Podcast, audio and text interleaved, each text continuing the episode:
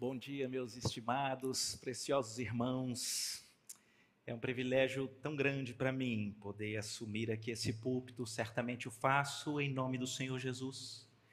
Eu quero agradecer ao pastor Sávio a confiança, o convite e agradecer a Deus, porque Ele tem nos dado a oportunidade o privilégio de momentos como esse, de adoração comunitária de louvarmos ao Senhor em conjunto e de abrirmos a palavra dele.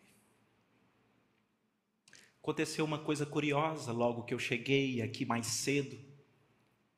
Um amigo muito querido, ele se aproximou de mim e talvez tendo percebido pelo microfone que eu iria pregar, ele então me abraçou e disse: Que Deus te abençoe. E até aí, muito normal. Mas então ele disse algo. Ele disse: Eu fico imaginando, Roberto, que por trás de muitos semblantes sorridentes, existe um coração angustiado, um coração perturbado. E eu queria orar com você para Deus te usar para falar com os nossos corações. E eu fiquei muito mexido porque a palavra que Deus colocou no meu coração é uma fala do Senhor Jesus para tratar exatamente com aqueles que de alguma forma estão com o coração perturbado. E por isso, sem maiores delongas, eu queria pedir a você que abrisse aí a palavra de Deus lá no Evangelho de João, no capítulo 14.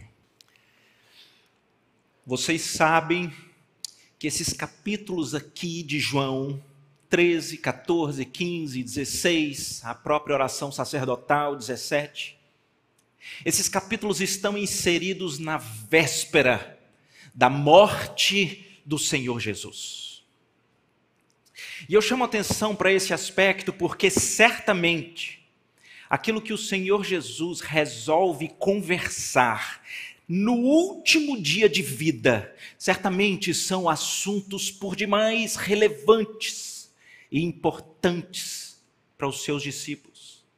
É exatamente nesse momento de uma conversa muito profunda que o Senhor Jesus, na véspera da sua morte, tem com os discípulos que nós vamos extrair pequenos trechos para que ele fale conosco também nessa manhã. João capítulo 14, logo os primeiros três versículos, diz assim a palavra de Deus, palavra do Senhor Jesus. Não se turbe o vosso coração. Credes em Deus, crede também em mim. Na casa do meu Pai há muitas moradas. Se assim não fora, eu vou-lo teria dito, pois vou preparar-vos lugar. E quando eu for e vos preparar lugar, voltarei. Há exatos cinco anos,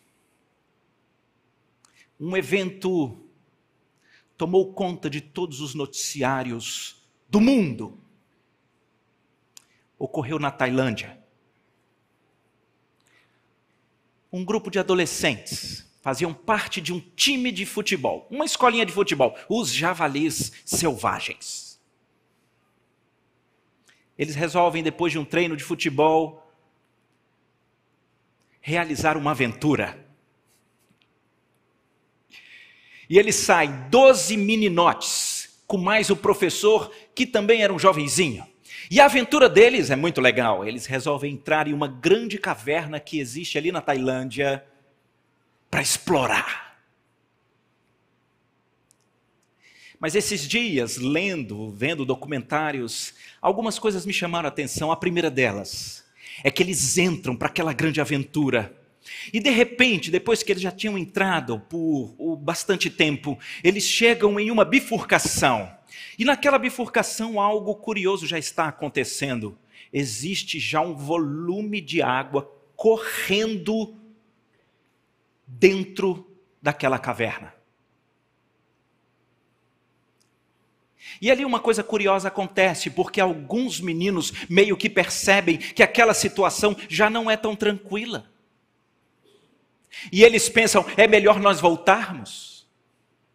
E é curioso perceber que o próprio técnico do time de futebol, ele observa aquela situação e ele fala: "Não, mas essa caverna às vezes tem água. Bem, mas já tem um volume correndo, talvez o melhor era voltar". Mas vejam que curioso.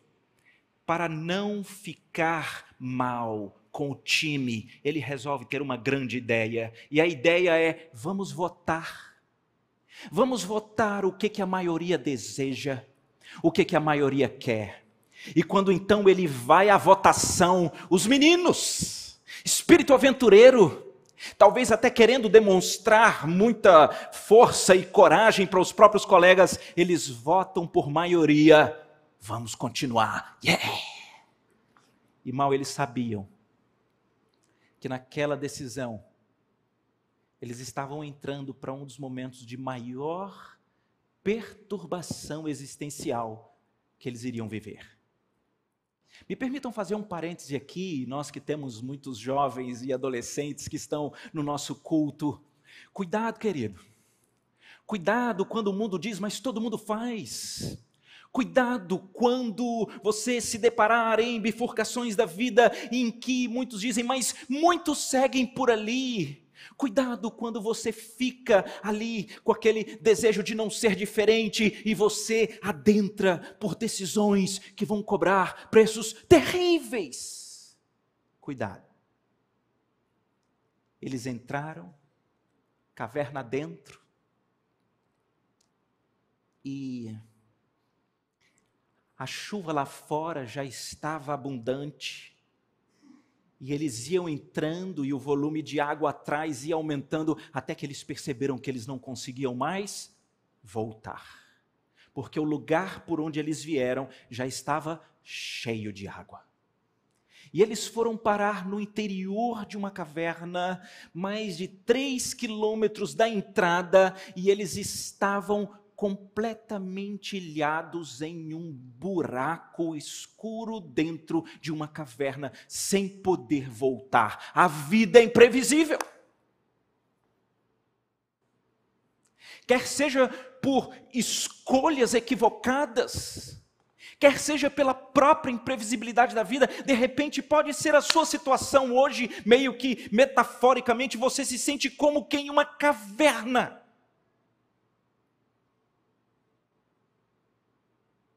e não sabe muito bem o que fazer, nem para onde ir. A minha pergunta é: quando nós estamos assim, quando nós estamos perturbados, quando nós estamos angustiados, quando nós estamos ansiosos, quando nós estamos preocupados, quando nós estamos aflitos, quando nós estamos com medo, quando o nosso coração está em turbação, a minha pergunta é: o que é que você mais precisa? O que é? Bem, quando eu olho para esse texto, eu respondo essa pergunta lembrando que o que a gente mais precisa nos momentos mais difíceis da imprevisibilidade da vida é de uma boa notícia. É de uma boa notícia. Porque a boa notícia resgata a esperança, ela muda completamente o nosso coração. Esse é um segredo. Me permitam continuar na história dos meninos da caverna. É muito curioso, porque a narrativa dá conta de que quando eles estão ali, naquela caverna, num dado momento eles são igual a nós. Eles pensam: isso aqui vai ser rápido, eu dou conta, eu vou conseguir vencer, eu dou meus pulos, eu faço e aconteço. Mais um dia passa, outro dia passa e mais outro dia passa. Eles acham que eles conseguem cavar a, a, a, a parede da caverna, eles criam uma ideia de que eles estão a cinco metros de distância de um laranjal que fica ao lado da montanha da caverna. Lê do engano eles estão a uma profundidade de quase um quilômetro. E se eles tentarem cavar então na horizontal, eles não chegam em lugar nenhum. Mas eles estão achando, eles vão dar conta, eles vão dar conta, mas passa um dia, passa dois, eles não têm comida. Eles tomam água pelas gotas que caem ali daquelas paredes. Eles vão definhando. Até as lanternas que eles tinham acabam a bateria. É o nono dia, nono dia. Aqueles três estão presos lá no coração de uma caverna. É o nono dia. É muito interessante porque eles já se entregaram à desesperança, à angústia, à perturbação, a um desespero. E sabe o que é interessante? É que é o nono dia, sem comer, já cansado de tanto cavar. De repente, de repente, no meio daquela escuridão, eles escutam uma voz. Uma voz. Tem alguém aí? Tem alguém aí? E aquela voz, eles não sabem muito bem o que é, para onde é, como fazer.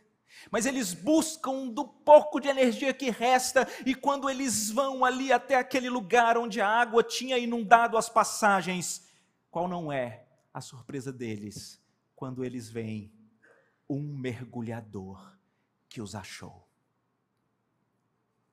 E o mergulhador os achou e eles dizem: aqui, nós estamos aqui. Eles são tomados de alguns desejos que são típicos nossos.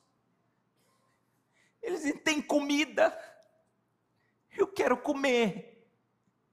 Eles, eles, querem, eles querem que os problemas se resolvam, mas não é assim. E uma coisa que me chamou muito a atenção, observando essa história, é que o mergulhador apenas diz para eles: Eu preciso ir, mas eu vou voltar. Eu vou cuidar de vocês aqui. Eu vou trazer alimentação. Eu vou salvar vocês. E eu vou levar vocês para casa. Do mesmo jeito que o mergulhador apareceu, ele teve que ir embora. Mas deixa eu dizer para vocês o poder de uma boa notícia. Quando aquele mergulhador foi embora, os meninos não comeram, eles não foram libertos da caverna. Mas a narrativa conta que aqueles meninos, depois que eles foram achados, depois que eles receberam a boa notícia de que há um salvamento, sabe o que, que acontece? Muito legal. O mergulhador vai embora. Eles ainda estão na mesma situação fática. Mas me chamou muito a atenção quando eu percebi que aqueles meninos, eles começaram a cantar. A cantar. Alguém diria: como é possível? Nove dias em um buraco num coração profundo de uma caverna tomada de água. As baterias das lanternas acabaram, as forças já acabaram. Há um desespero. Queridos, deixa eu dizer uma coisa. A boa notícia da salvação chegou àqueles meninos e eles foram transformados no coração eles tinham uma música para cantar. Eu me lembrei do salmista, quando ele diz que o Senhor o tirou de um poço de perdição, de um tremedal de lamas, lhe firmou os pés sobre uma rocha e pôs nos seus lábios um novo cântico. Há um poder numa boa notícia que é capaz de, mesmo em meio a circunstâncias mantidas, adversas, o seu coração ser completamente resgatado a ponto de você cantar. Mas me permitam então voltar aqui para o texto. O que é que Jesus conversa com seus discípulos? Queridos, é exatamente a mesma coisa. Esse é um momento tenso na história. A partir daqui há perseguição das autoridades, o Senhor Jesus vai ser preso, vai ser julgado de maneira injusta, ele vai ser maltratado, ele vai ser levado à cruz. Os discípulos ficam com medo, eles são alvos de perseguição. Nós veremos, mas uma coisa Jesus tem para eles que muda o coração. Jesus tem uma boa notícia. E a boa notícia de Jesus é: ei, ei, creiam em mim. Podem crer. Eu vou. Eu vou preparar um lugar para gente. É a nossa casa. Não fiquem com esse temor, com a turbação, com angústia, com aflição, porque eu vou preparar um lar, e o lar é para nós, para que onde eu esteja, vocês estejam comigo, tenham a minha paz. Existe uma coisa fantástica no evangelho, é diferente de qualquer, de qualquer religião criada pelo ser humano. O ser humano cria muitas religiões a respeito daquilo que você tem que fazer para que você conquiste, para que você se ilumine, para que isso, aquilo aconteça. O Evangelho é uma boa notícia. É isso que significa Evangelho. É uma boa nova. É uma boa nova de esperança. É uma boa nova que é capaz de encontrar gente aqui, como dizia o meu amigo, talvez com semblante adequado, cidadão muito sofisticado, mas por dentro angustiado, perturbado, ansioso, inquieto. Sabe por quê? Porque a semelhança daqueles meninos, você já passou por todos esses estágios. Você já passou pelo estágio em que você achava, eu dou conta, vai ser rápido. Aqueles meninos passam aquela primeira noite na caverna dizendo: amanhã a água vai baixar, nós vamos sair, vamos voltar para comemorar o aniversário, vamos voltar. Eles estão achando que eles dão conta. Talvez você já passou por essa fase. Talvez você já passou pela segunda fase que aqueles meninos também passaram. Eles percebem que não vai baixar, mas então eles criam aqui uma tese. Eu posso, eu quero, eu dou conta. Nós vamos cavar.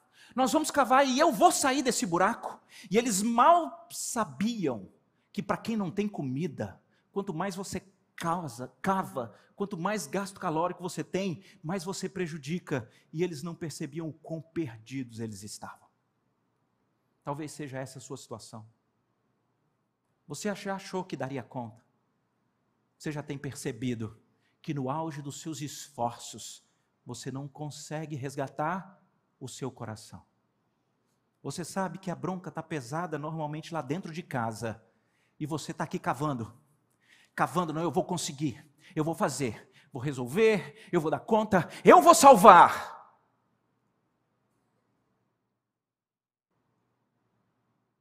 E talvez da pior maneira você já percebeu que no auge dos seus esforços, competência, credencial, currículo, capacidade, você não dá conta de se salvar e nem salvar aqueles que você mais ama.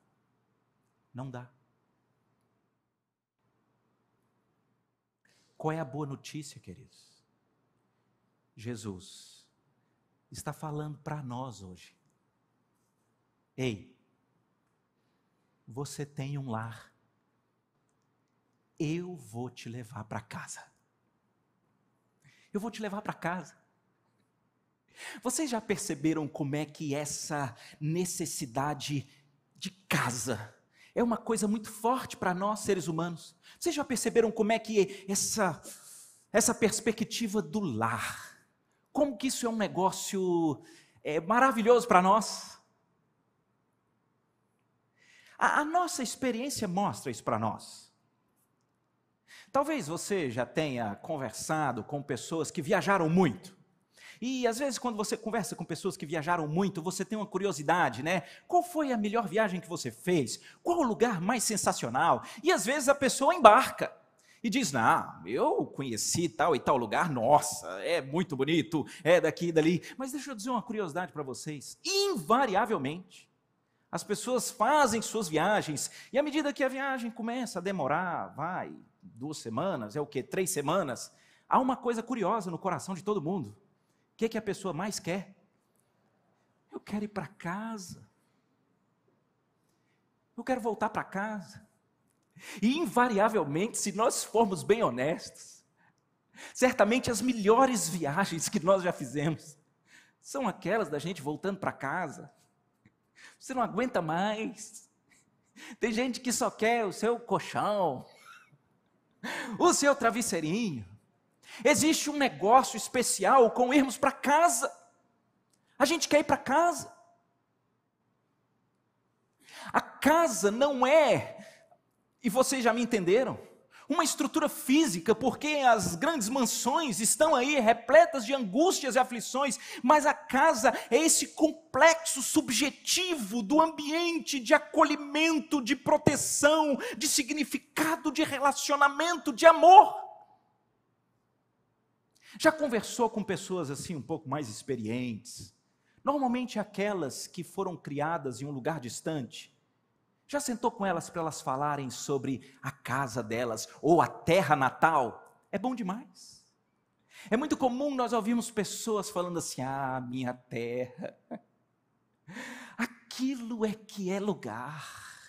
E a pessoa fala porque ela tem uma memória, ela tem uma lembrança. E normalmente, não sei se acontece com vocês, normalmente as nossas lembranças, quando a nossa história foi de um lar, que em algum momento permitiu esse acolhimento, essa proteção, essa segurança, normalmente as nossas memórias, elas são até muito maiores do que as coisas realmente foram. Já viram isso?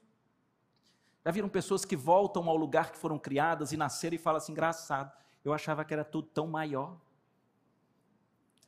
É engraçado. Mas é porque nós, preste atenção no que eu vou dizer para vocês. O ser humano foi criado para viver em um lar de profundo acolhimento, proteção, relacionamento e amor. Está na nossa Gênese. E a Bíblia diz o nome desse lar. Era o Éden. Nós fomos criados para isso.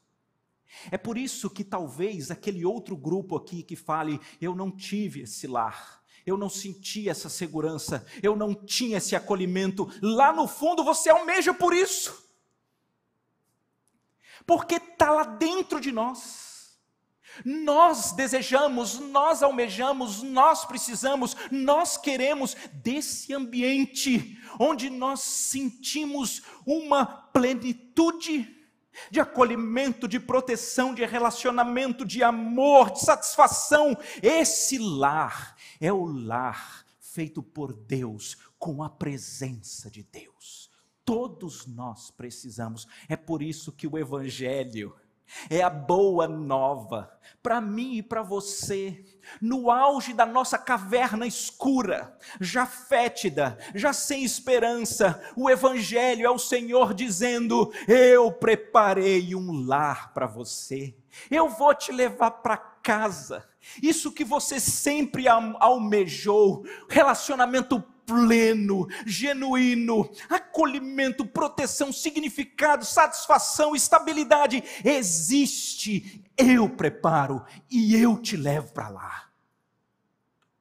Essa é a boa notícia do Evangelho, que é capaz de pegar pessoas que estejam desesperançadas, angustiadas, preocupadas, aflitas, ansiosas, desesperadas, e essa boa nova é capaz de resgatar o coração. É o que o Senhor Jesus está fazendo com os discípulos. Vocês podem confiar, vocês podem crer. Eu salvo vocês. Alguém pode dizer, Ah, Roberto, na complicação que eu vivo, eu só consigo imaginar uma solução: a resolução do problema. Era, era a situação dos meninos da caverna. Eles só queriam, sabe o quê? Sabe o que, que é que durante aqueles dias que eles estavam presos, sabe o que, que é que os meninos mais falavam? Eu quero ir para casa.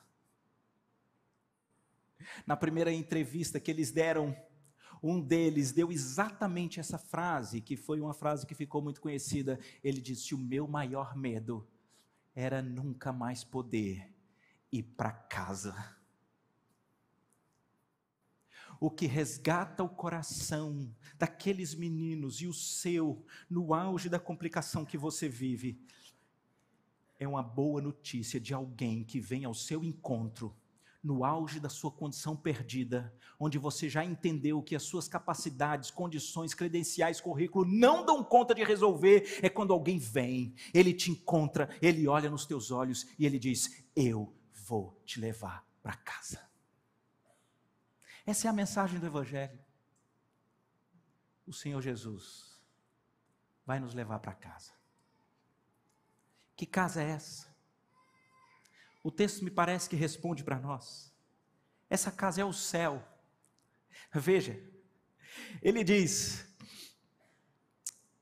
Na casa de meu pai há muitas moradas. Se assim não fora, eu vou teria dito, mas eu vou para preparar-vos lugar. Muito interessante, porque Jesus está conversando com seus discípulos e quando ele fala a respeito da morada celestial, ele usa o verbo em qual tempo? No presente do indicativo. Na casa do meu pai há muitas moradas. Meus irmãos, deixa eu dizer para vocês: o céu é de verdade. A casa morada celestial é de verdade. Isso precisa nos impactar. Eu sei que é comum para nós, pelo nosso instinto, nós nos, nos, apegarmos às complicações dessa vida, às angústias e às aflições que dela vêm, mas existe uma verdade estabelecida nas Escrituras. É agora, disse o Senhor Jesus, na casa do meu Pai, na morada celestial, há muitas moradas. O céu é de verdade. Há poucos dias faleceu um irmão muito querido, precioso nosso, Silvio Romero. E eu tenho uma particular tristeza porque eu não estava no Recife e não pude participar aqui do culto fúnebre e estar com a família e louvar a Deus pelo período que Ele permitiu a todos nós conviver com Silvio Romero. Mais um amigo meu, muito querido, que estava aqui ele falou comigo, Roberto. Houve um momento tão especial naquele culto. Porque o pastor que oficiava, ele disse para todos nós, a igreja lotada, que se fosse dada a oportunidade a Silvio Romero de apenas ter um, mais um único minuto, um único minuto, para comunicar algo àquela igreja lotada, dizia o pastor. Certamente Silvio Romero, a plenos pulmões, diria: é verdade, o céu é de verdade, a presença do Senhor conosco é de verdade. Arrependam-se, desistam dessa estrutura de vida que você quer cavar para encontrar uma saída. Entregue-se hoje a Jesus, porque é verdade. E aquele meu amigo dizia: Como nós precisamos lembrar ao nosso coração, é verdade, há uma eternidade resolvida com Deus. Há uma eternidade garantida pelo Senhor Jesus. E se você observar a estrutura do texto, não é Jesus dizendo: "Ó, oh, se você fizer isso, se você fizer aquilo, se você for isso, se você for aquilo". Não. O Senhor Jesus diz: "Você crê em mim? Você consegue confiar? Você consegue entregar? Você consegue ter convicção daquilo que eu estou dizendo? Quem garante a eternidade? Quem garante um lar? Quem vem buscar vocês? Quem vai viver com vocês? Sou eu. É o Senhor Jesus. O que cabe a nós é aquilo que talvez seja uma das coisas mais difíceis ao ser humano nós temos uma profunda dificuldade para confiar, para entregar, uma profunda dificuldade. Mas o Senhor Jesus, que visitou os discípulos com aquela boa notícia, ele disse: podem confiar, creiam em mim, existe esse lar que você tanto almeja é comigo. Ele existe. E eu vou fazer a preparação. Nós vamos estar lá. Deixa eu fazer uma pergunta para vocês. Você que conhece um pouco mais da história bíblica. O que, que você acha? Deu certo? O que, que essa boa notícia fez com os discípulos? Deixa eu dizer para vocês esses homens, esses homens, nunca mais voltaram para sua casa terrena. Eles foram perseguidos. Eles foram maltratados. Os discípulos de Jesus foram dispersos, como a gente vê lá em Atos. Em Atos 12, um dos discípulos que estava aqui, Tiago, o irmão de João, ele foi morto ao fio da espada. A tradição da igreja mostra que esses apóstolos, eles sofreram sim perseguição sofreram aflição nessa vida, nessa caverna, mas eles tinham uma boa notícia. Uma boa notícia de repercussão eterna. Aquela boa notícia de repercussão eterna, você quer saber o que, que aconteceu? Esses homens transformaram o mundo. Transformaram o mundo, até hoje nós estamos aqui, porque com a verdade, eles espalharam essa verdade de modo que o poder do Espírito pegou essa igreja dos fundamentos apostólicos e ela fez com que isso transformasse o mundo. Porque quando você confia na pessoa do Senhor Jesus, quando você confia naquilo que ele prometeu, quando você consegue entregar a sua vida, você vai desistir de buscar sua própria salvação e você vai, pela boa notícia do Evangelho, sarar seu coração você vai sarar o seu coração. Lá dentro da caverna que você está. Lá dentro daquela situação em que você já não vê o que fazer. Qual é o meu último ponto?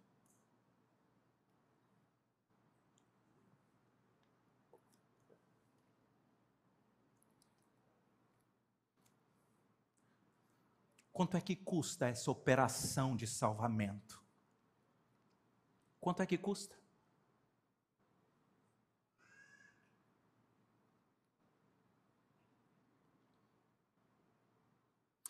Interessante que essa pode ser uma pergunta a ser feita em relação aos meninos da caverna. Cada vez que você busca maiores detalhes, você vai ficar impressionado. Sabe por quê? Sabem quantos mergulhadores, sabem quantos mergulhadores estavam na linha para tentar salvar os meninos da caverna? Cem, cem mergulhadores. Inúmeros países envolvidos. Sistemas de comunicação caríssimos foram enviados para lá porque dentro da caverna eles não conseguiam. Uma complicação de uma maneira tão tão tão tão forte que lugares por onde aqueles mergulhadores tinham que passar talvez não fossem do tamanho dessa plataforma do púlpito 50 centímetros. Não era possível passar uma pessoa com cilindro de oxigênio, eles tinham que tirar. Sabe quanto tempo de mergulho? De onde aqueles meninos estavam até chegar lá? Mais de três horas. Três horas.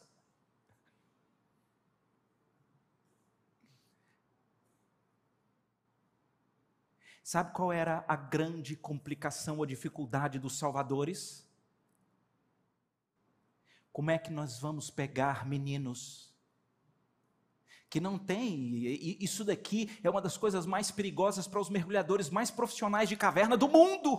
Como é que nós vamos pegar meninotes, adolescentezinhos,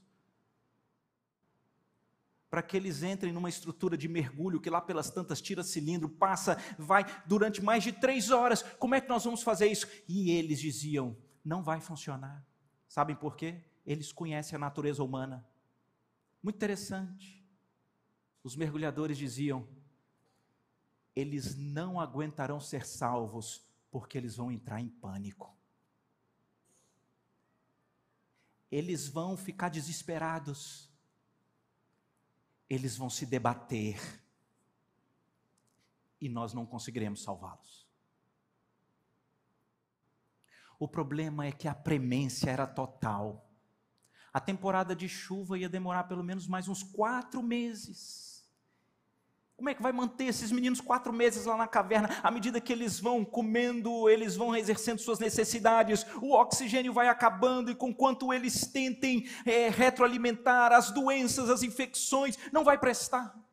Mas e para tirar? Também não tem jeito, por quê? Porque eles não vão conseguir confiar, eles não vão conseguir permanecer imóveis e apenas respirando, se entregar. A grande dificuldade era esse problema humano. A gente não dá conta de confiar que é só isso. E nessas providências interessantes do Senhor, um dos mergulhadores profissionais que viajou, acho que da Austrália para lá, ele era um anestesista. E a ideia então foi uma coisa nunca antes feita. E se nós dermos uma anestesia específica, na quantidade certa, para que eles pá, diminuam ao máximo todas as suas atividades, eles fiquem entregues, mas sem perder uma respiração normal. Nós podemos providenciar um tipo de estrutura que permita com que eles fiquem respirando, mas de maneira entregue por mais de três horas, para que 100 mergulhadores estejam nessa estrutura para tentar salvá-los. Em uma operação nunca antes realizada, aqueles homens, eles precisam injetar uma injeção que dói, os meninos só sabiam dizer: dói aquele negócio mas a dor era para que eles aprendessem a se entregar e não se debater nas mãos daqueles que poderiam salvá-los. Depois de nove dias, os meninos foram encontrados. Passaram-se ainda mais seis dias lá na caverna, até que eles entendessem que eles tinham que executar aquele plano. E um por um,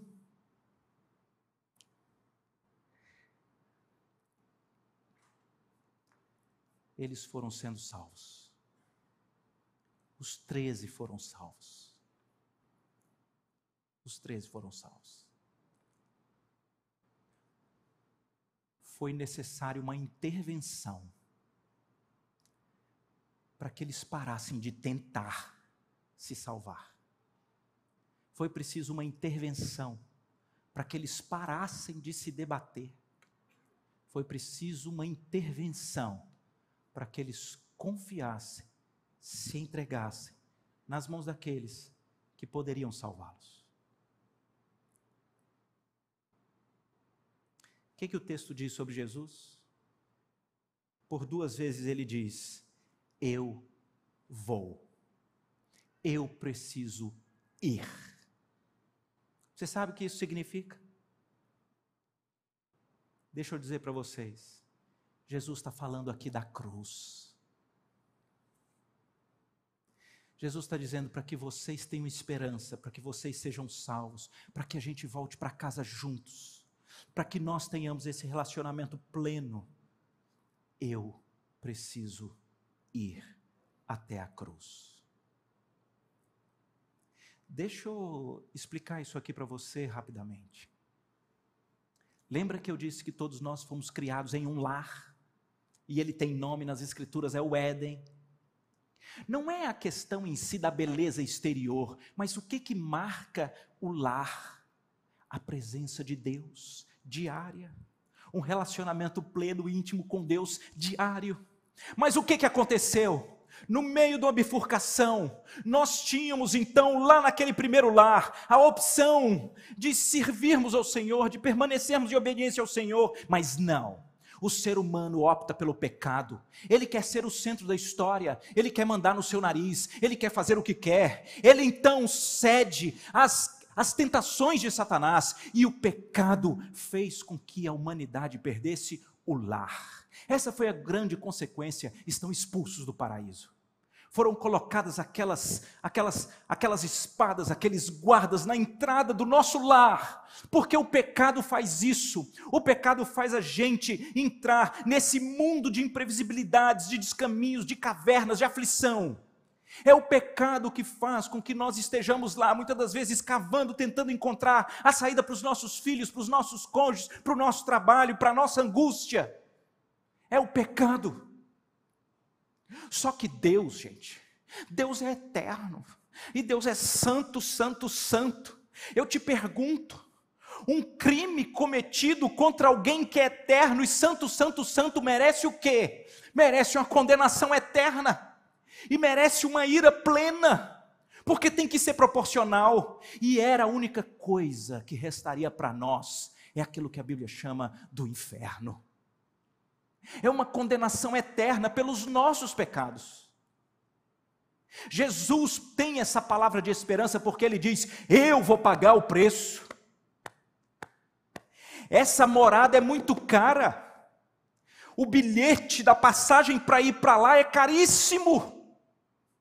Você, recebendo a ira de Deus e a condenação por toda a eternidade, não pagaria pelo tamanho da afronta, aflição, crime, penalidade sua para com Deus. Então Jesus, que é o único perfeito, ele assume a forma humana, ele vem até aqui, e no momento que eu e você merecíamos sim uma condenação eterna pelas nossas próprias inclinações pecaminosas, Jesus entra na frente E ele diz: Eu morro no seu lugar, eu pago essa dívida, eu recebo essa penalidade. O preço do resgate para voltarmos para casa.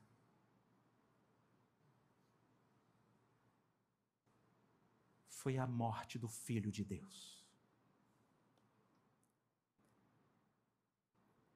E ele morreu por você.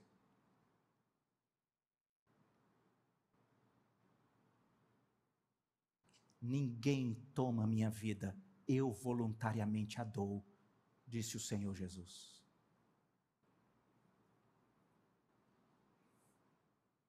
Eu creio que hoje o Senhor Jesus está aqui conversando com alguns que meta, metaforicamente se sentem nessa caverna. Você já tentou, já tentou, já tentou, mas você percebe que você não consegue resolver as grandes questões da vida. O Senhor Jesus está aqui hoje dizendo: Eu paguei o preço dessa operação, eu tenho um lar refeito, eu sou capaz de pagar pela desobediência de vocês, mas eu faço isso por amor a vocês, para que vocês venham comigo para casa. Deixa eu dizer uma coisa para vocês. Aqueles mergulhadores, eles colocaram em risco a própria vida. Jesus não colocou em risco, ele deu a própria vida. Sabe o que é que cabe a você? Se entregue a Ele. Confie no Senhor Jesus. Para de se debater. Para do coração perturbado. Para de tentar cavar embaixo da montanha.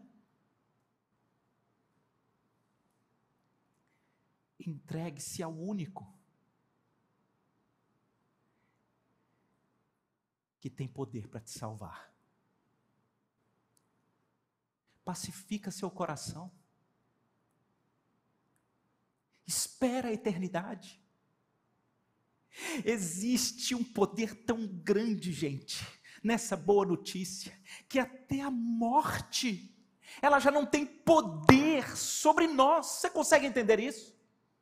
O que, que o apóstolo Paulo escreve lá na primeira carta aos Coríntios? Ele diz: Ó oh, morte, ó oh, morte, onde está a tua vitória? Morte, onde está o teu ferrão? Graças ao nosso Deus, que em Cristo Jesus nos dá a vitória. Louvado seja o Senhor. Nós podemos ter essa convicção. Existem algumas histórias na nossa vida que nos marcam.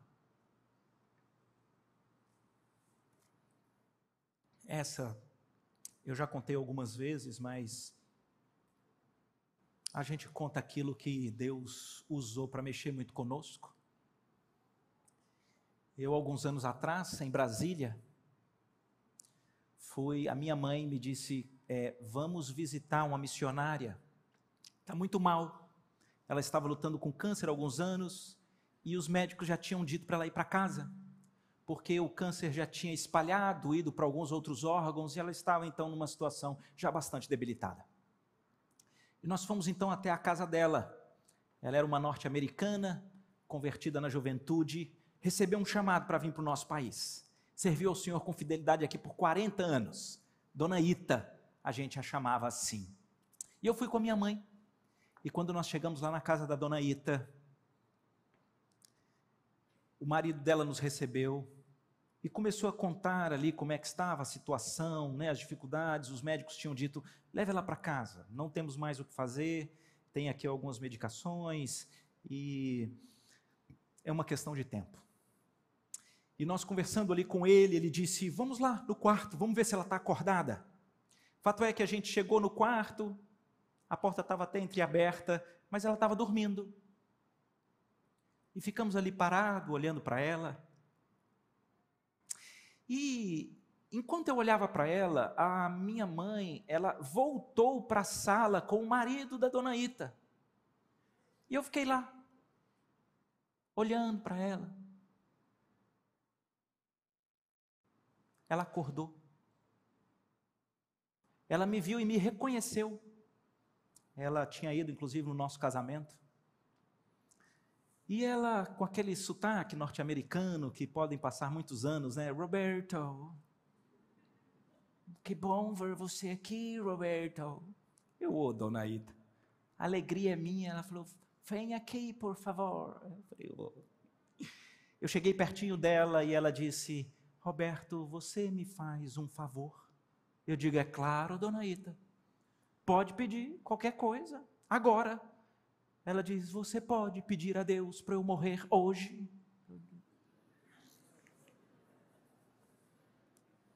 Eu digo, meu Deus, eu tenho que ligar para um pastor para saber, teologicamente, como é que faz uma hora dessa, Senhor. Eu não sabia o que fazer. Eu fiquei quieto que eu tenho essa capacidade. Eu não sei o que fazer, eu fico bem quieto. E ela começou a falar. E a dona Ita disse: Jesus me encontrou, eu era jovem. Ele mudou minha vida, minha história. Ele que me trouxe para cá. Servi ao Senhor aqui nesse país por 40 anos. Mas sabe, Roberto, eu estou com saudade de casa. Eu quero ir para casa. Eu queria encontrar meu Jesus hoje. Me faz esse favor, Roberto. E eu fui completamente impactado. E pensando comigo: que poder é esse? Que notícia é essa? Que esperança é essa? que alguém desenganado, alguém em dores, tem uma plenitude tal que o coração não precisa viver perturbado. E para que ninguém venha depois aqui me perguntar o que, é que aconteceu, eu orei por ela. E eu, na oração, não, não conseguia assim, pedir para Deus levá-la naquele dia. Eu não sei. Mas eu orei, dizendo: Senhor, aqui é a tua serva. Privilégio para mim ouvi-la, ela é tua. O Senhor conhece os desejos do coração dela e nós confiamos na tua vontade, que é sempre boa, perfeita e agradável. Faz a tua vontade, conhecendo os desejos da tua serva. E acho que minha oração não é tão forte assim, porque ela não morreu naquele dia. Mas com uma semana, dez dias, ela faleceu. E faleceu com o testemunho daqueles que estavam lá com ela. Com um semblante tranquilo.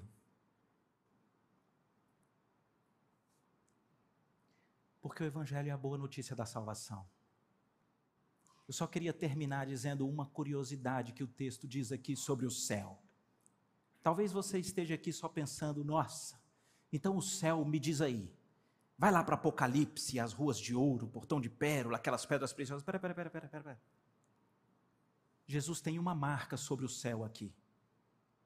O céu é o Senhor Jesus dizendo para mim e para você: o céu é onde eu estou, vocês comigo. Querem saber o detalhe? A gente pode ansiar pelo céu onde não haverá choro, não haverá ranger de dentes, não haverá mais dor, não haverá mais nada, mas posso dizer uma coisa? Nós já podemos desfrutar da presença diária de Jesus conosco hoje. O Senhor Jesus que diz que está preparando lugar e que diz que a essência do céu é vocês comigo.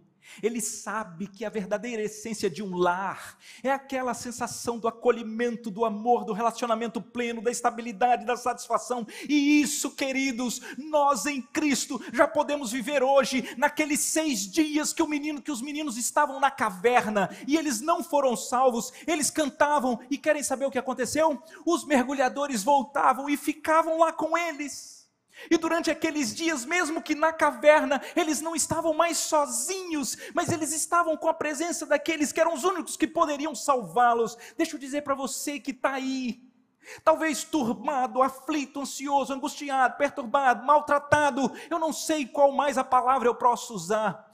Quando você crê nessa promessa, quando você crê na pessoa do Senhor Jesus, quando você entende o preço que ele pagou, você não só tem a pacificação do coração, porque a eternidade está resolvida, mas você tem um companheiro de jornada, o Senhor Jesus, fica com a gente na caverna, até o dia de voltar para casa.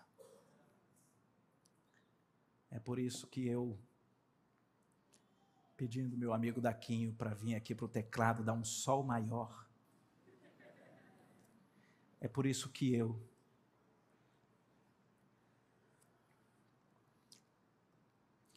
gosto de encher o meu coração. Quando eu me sinto falido para criar meus filhos, quando eu me sinto sem competência para abençoar ou pastorear minha esposa,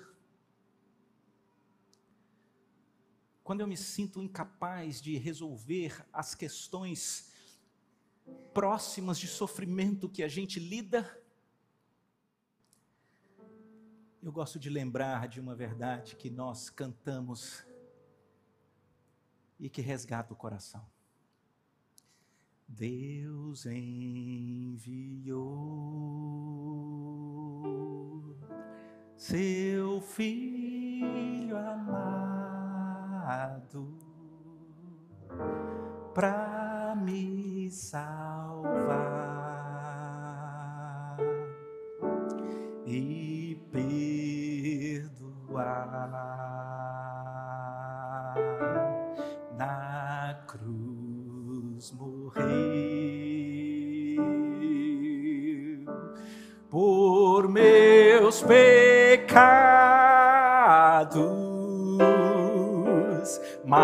mas ressurgiu e vivo com o Pai está,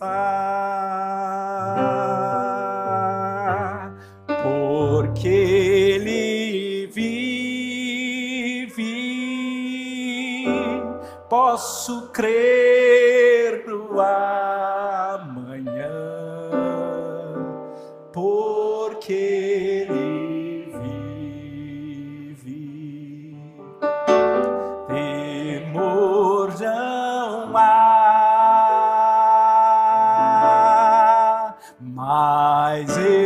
bem sei, eu sei que a minha vida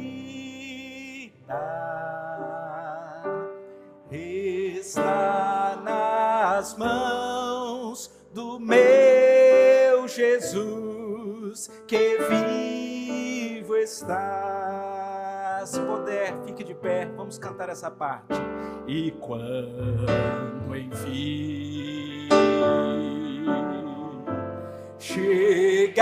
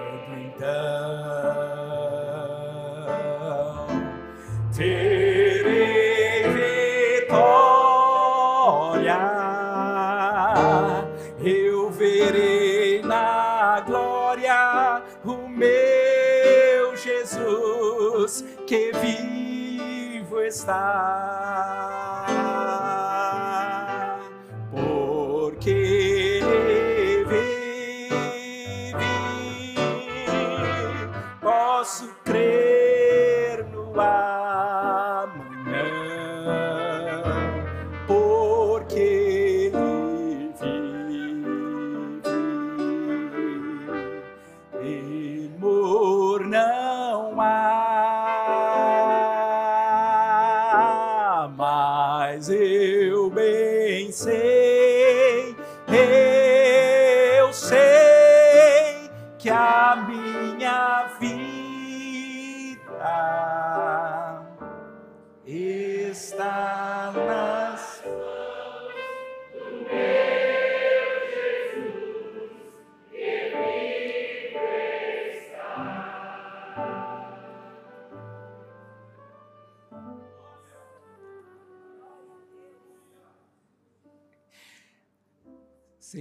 gente não quer estar em nenhum outro lugar senão nas tuas mãos. Acha-nos aqui, Pai, nas nossas cavernas. Que a tua presença, que a certeza de que vamos para casa, sare o nosso coração. Ajuda-nos a crer, a confiar, a entregar a nossa vida nas tuas mãos. Porque veremos na glória, face a face, aquilo que nós já experimentamos hoje na nossa vida, no nosso coração, pela tua palavra que é a tua presença. Ó Deus, obrigado por tão grande salvação. Em nome de Jesus. Amém. Receber a bênção, queridos, que a graça e a paz de Jesus Cristo, o amor incomensurável de Deus, o nosso Pai amado, que a glória e o poder do Espírito repouse sobre nós, Igreja de Deus espalhada por toda a terra, agora e para sempre. Amém.